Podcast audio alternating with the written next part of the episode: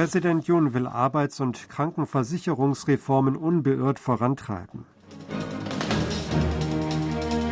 Parteien weiter uneins über Senkung der Körperschaftssteuer.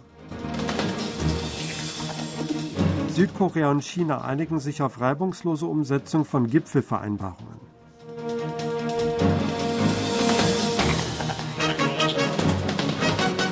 Präsident Yun Song-yeol hat die Notwendigkeit von Arbeits- und Krankenversicherungsreformen betont und angekündigt, diese unbeirrt und aktiv voranzutreiben. Yun sagt in einer Kabinettssitzung am Dienstag, die Verbesserung der Doppelstruktur des Arbeitsmarktes sei eine Aufgabe, die nicht länger aufgeschoben werden könne. Dies stehe in einem direkten Zusammenhang mit der Wettbewerbsfähigkeit der einheimischen Industrie und Arbeitsplätzen für die Zukunftsgenerationen. Man werde Reformpläne erörtern, damit eine faire und zukunftsorientierte Kultur bei den Arbeitnehmern und Gebern Wurzeln schlage, sagte Jung.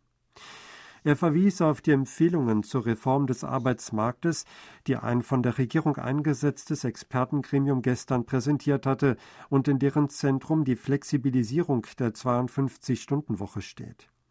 Er versprach auf der Grundlage der Empfehlungen bald eine Regierungsposition auszuarbeiten und unbeirrt Reformen voranzutreiben, um hinsichtlich der Arbeit schwach in der Gesellschaft zu schützen.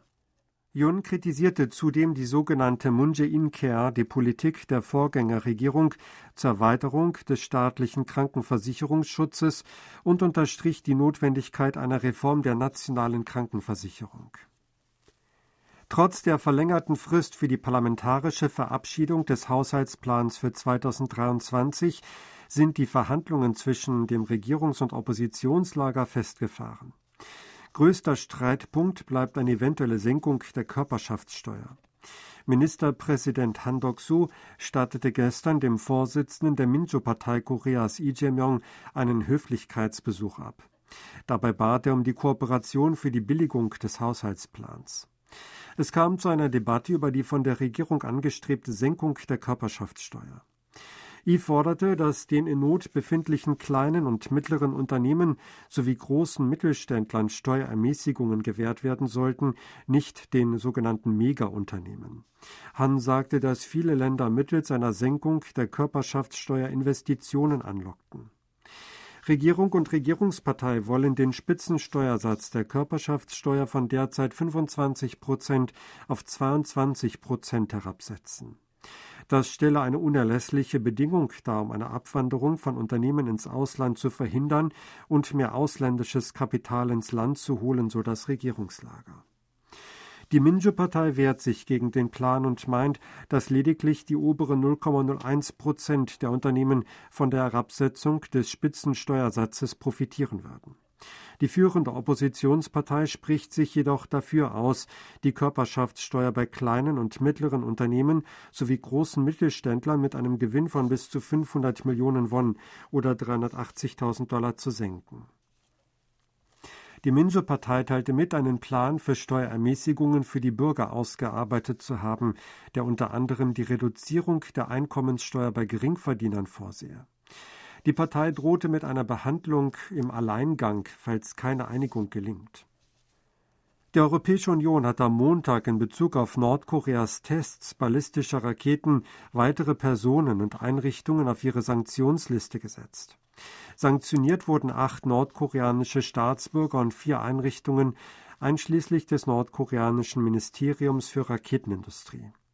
Die neue Auflistung ziele auf diejenigen ab, die an Nordkoreas nuklear- und ballistischen Raketenprogrammen beteiligt seien oder diese finanzierten, teilte die EU mit.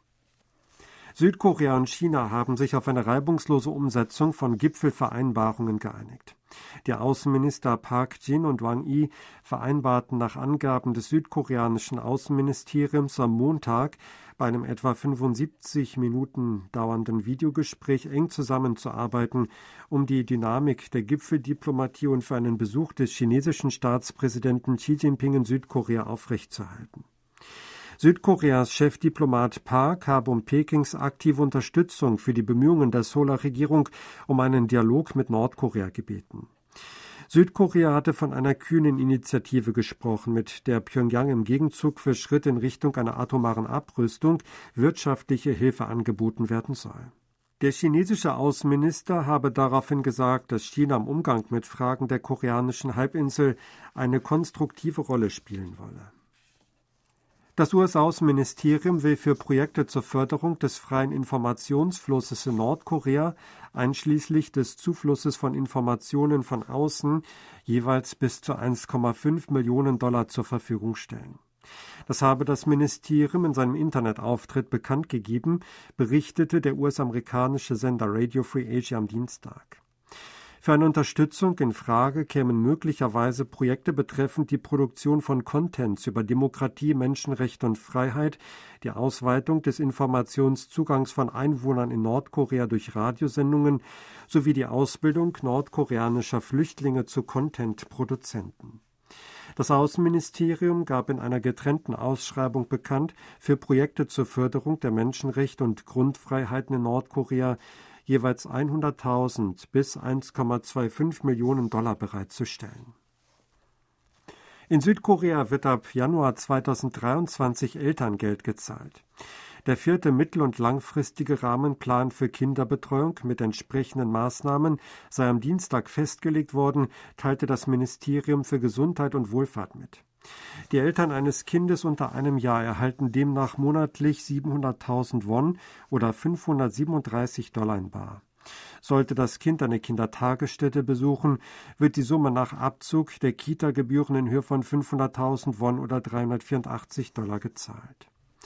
Die Eltern eines einjährigen Kindes werden monatlich 350.000 Won bekommen. Im Falle eines Kita-Besuchs werden wie bisher monatlich 500.000 Won zur Deckung der Kita-Gebühren gewährt. Ab dem übernächsten Jahr soll die Höhe des Elterngeldes jeweils auf eine Million Won und 500.000 Won steigen. Es gilt als wahrscheinlich, dass Südkorea dieses Jahr über ein Rekordhandelsdefizit hinaus erstmals ein Defizit von 50 Milliarden Dollar verbuchen würde. Nach vorläufigen Schätzungen des Zollamtes am Dienstag wurde in der Handelsbilanz im laufenden Jahr bis zum 10. Dezember ein Defizit in Höhe von 47,46 Milliarden Dollar verzeichnet. Das entspricht dem bisher höchsten Jahresdefizit. Es wird erwartet, dass Südkorea dieses Jahr zum ersten Mal seit 2008 ein Defizit in der Handelsbilanz verbuchen wird. Der koreanische Verband für internationalen Handel erwartete, dass ein Handelsdefizit in Höhe von 45 Milliarden Dollar verzeichnet werde. Laut einer Prognose des Koreanischen Instituts für Industrie, Ökonomik und Handel soll das Defizit 42,6 Milliarden Dollar erreichen laut dem koreanischen Wirtschaftsforschungsinstitut 48 Milliarden Dollar. Der Film Decision to Leave von Regisseur Park Chan-wook ist bei den Golden Globe Awards in der Kategorie bester nicht englischsprachiger Film nominiert worden. Die Hollywood Foreign Press Association, die die Preisverleihung organisiert, veröffentlicht am Montag die Nominierungen für die 80. Verleihung der Golden Globe Awards. Die koreanische Produktion wird mit Im Westen nichts Neues aus Deutschland, Argentina 1985 aus Argentinien, Close aus Belgien und RRR aus Indien konkurrieren. Die 80. Preisverleihung ist am 10. Januar 2023 in Beverly Hills, Kalifornien geplant. Koreanische Professoren haben Kwa Ibulge zum Sinnspruch des Jahres gewählt. Dieser warnt vor einem Fehler, der nicht korrigiert wird. Wie die Zeitung Kyoso Shinmun am Montag schrieb, hätten 50,9 Prozent der teilnehmenden 935 Professoren sich für diesen Sinnspruch entschieden, der in den Annalen des Konfuzius für das Jahr 2022 vorgestellt wird. Der Ausdruck sei laut dem Zeitungsbericht eine Warnung gegen Politiker angesichts des Spiels der gegenseitigen Schuldzuweisungen. Die Zeitung wählt jedes Jahr einen Sinnspruch auf der Grundlage einer Abstimmung unter Professoren aus. Im letzten Jahr hatten die Gelehrten für Myoso Dongcho gestimmt, was Katze und Maus sind ein Team geworden bedeutet. Sie hörten aktuelle Meldungen aus Seoul, gesprochen von Sebastian Ratze.